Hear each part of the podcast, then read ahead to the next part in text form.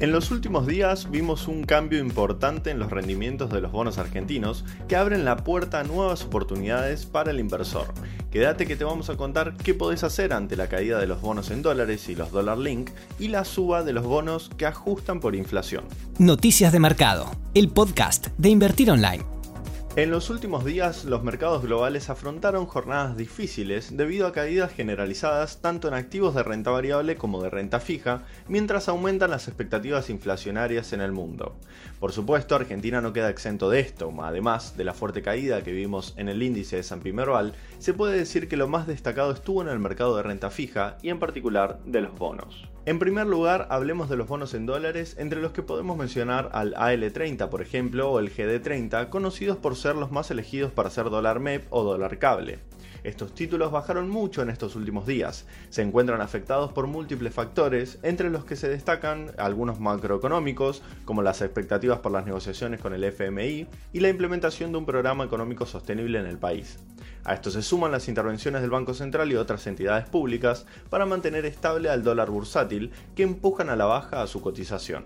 Todo esto sumado al incremento en las tasas del bono del Tesoro americano impactaron en el riesgo país, que tocó máximos desde que se concretó el canje de deuda con los acreedores privados. En este escenario los bonos en dólares están con rendimientos de hasta el 19%, como es el caso del AL29, con los precios más bajos desde septiembre. Se puede decir que los bonos soberanos en dólares con ley extranjera están levemente mejor que los ley local, aunque también tienen rendimientos de hasta el 18%, como es el caso del GD30. Ahora bien, ¿qué pasa con los bonos en pesos? Acá hubo un cambio importante en las expectativas de devaluación que impactó en las cotizaciones de todos los bonos en pesos. Esto se reflejó específicamente en la cotización de los bonos dólar link, es decir, aquellos cuyo pago está atado a la evolución del dólar oficial. El atractivo que tienen los bonos dólar link es que ofrecen una cobertura ante la depreciación del peso frente al dólar en su versión oficial. Sin embargo, luego de que el ministro de Economía, Martín Guzmán, confirmara que el ritmo de devaluación anual sería del 25% aproximadamente para este año, esta clase de bonos perdieron atractivo. Muchos inversores decidieron deshacerse de estos títulos, elevando en buena medida sus rendimientos que antes se encontraban en terreno negativo. ¿Qué implica un rendimiento negativo o positivo? Tiene que ver con lo que recibirá el inversor si se queda con el título hasta el vencimiento. Si es negativo y te lo quedas hasta el final, el retorno obtenido será negativo y viceversa. Esto implica básicamente que la expectativa de devaluación se achicó. De hecho, hasta hace algunos meses veíamos que el dólar oficial subía un 4% mensual aproximado, muy de la mano de la inflación, y hoy sube a una velocidad menor, Cabe destacar que la devaluación que espera el mercado, que está incluida implícitamente en el precio de los bonos, no es del 25% como si lo piensa Guzmán, sino del 42% e igualmente bajó mucho en las últimas semanas. Ahora, ¿por qué los inversores rotan a los bonos SER? Básicamente porque la expectativa de inflación es mayor a la de la devaluación y estos bonos, justamente, ajustan por inflación. En otras palabras, se espera que la tasa de inflación sea más alta que el aumento en el dólar oficial. Esto hace que más inversores compren estos bonos, su precio suba y consecuentemente su rendimiento baje.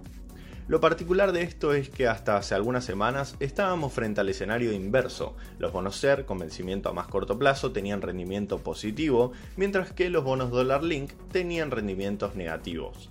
Para redondear, el mercado actualmente con todo esto está apreciando una variación en el tipo de cambio menor a la inflación.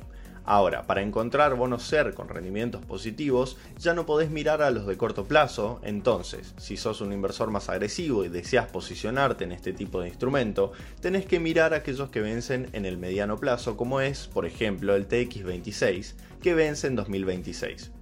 Quien invierta en estos bonos debe saber que corre el riesgo de una posible toma de ganancias por parte del mercado, dado que subieron más de lo esperado en lo que va del año.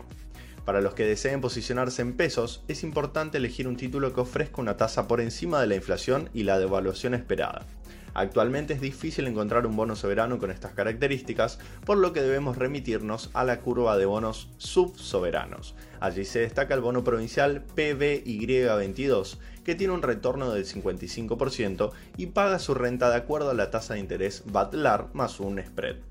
Hay que tener en cuenta que el riesgo, al ser un bono subsoberano, es considerablemente mayor al de un bono emitido por la nación. Para los que consideren que pueda suceder un shock cambiario o quieran proteger parte de su capital ante este posible evento, lo cual es entendible dada la fragilidad de las reservas del Banco Central y las negociaciones de deuda con organismos internacionales aún pendientes, pueden optar por el bono T2 B 1, que es justamente Dollar Link.